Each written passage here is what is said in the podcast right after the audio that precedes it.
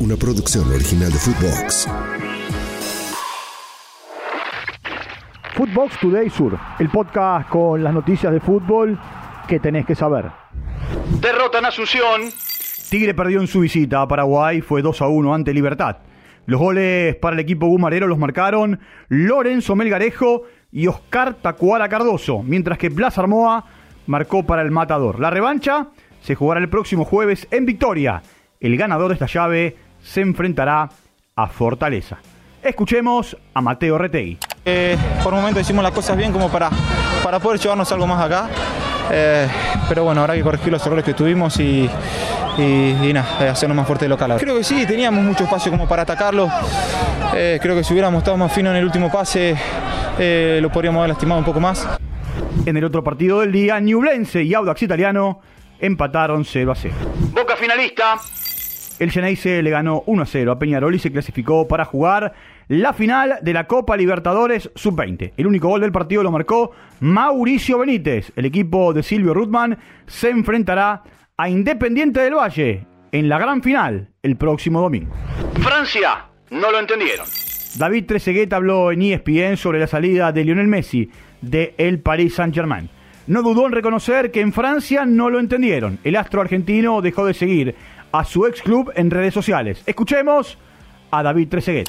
Bueno, lo dijo abiertamente él, su relación con, Francia en general, en este caso con París, no fue lo mejor. Francia nunca entendió eh, el personaje, en este caso Lionel Messi, eh, la jerarquía que dio a un campeonato menos vistoso de lo que puede representar el fútbol inglés, español, italiano y hasta te diría alemán. Messi causó una revolución.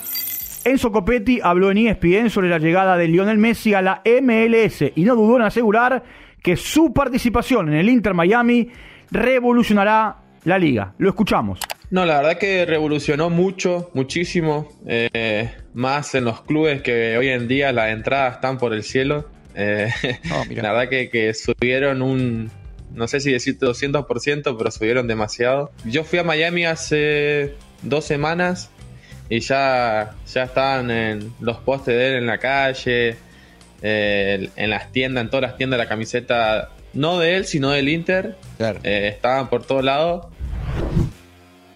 Maravillado con el Barça. Íñigo Martínez fue presentado en Barcelona y no dudó en asegurar que en la última temporada el equipo de Xavi fue superior al dirigido por Carleto Ancelotti. A la vez, detalló que está muy contento y feliz de formar parte de esa gran familia. Lo escuchamos. Desde mi llegada, el trato hacia mí ha sido eh, maravilloso. Eh, desde el primer minuto, desde el primer contacto que tuve con ellos para poder venir y calar aquí, eh, fue, fue estupenda. Y, y joder, los compañeros y todos los que trabajan en este grandísimo club Nada más llegar ya he visto qué tipo de personas son, eh, gente maravillosa que está dispuesta a ayudar en todo momento. Me gusta que me digan Mou. Santiago Mourinho fue presentado en el Atlético de Madrid. Ya en medio de la pretemporada habló sobre el trabajo del profe Ortega, sobre el método Simeone y cómo lo ayudan Jiménez y Correa. Tiempo de escuchar al uruguayo. Bueno, la verdad que, que no. Creo que, que el club sabe lo que ficha y, creo que ha fichado muy bien, trajo muy buenos centrales, pero yo voy a hacer mi trabajo y esperar mi momento, que si no es ahora, será en otro momento. Refuerzo rosonero. Christian Pulisic es nuevo jugador del Milan. Chelsea recibirá 20 millones de euros por su transferencia. Firmó hasta junio del 2027. Usará la camiseta número 11. Mercado de pases. Jorge Morel fue presentado oficialmente en Cerro Porteño. Sergio Roget jugará en Inter de Porto Alegre. Nacional recibirá 1.450.000 dólares por la transferencia y firma un contrato hasta el 2026. Chacá Traoré extendió su contrato con el Milan hasta 2028 y en esta recorrida les contamos que Gary Medel fue presentado en el Vasco da Gama, usará el dorsal 17 y firmó hasta finales del 2024.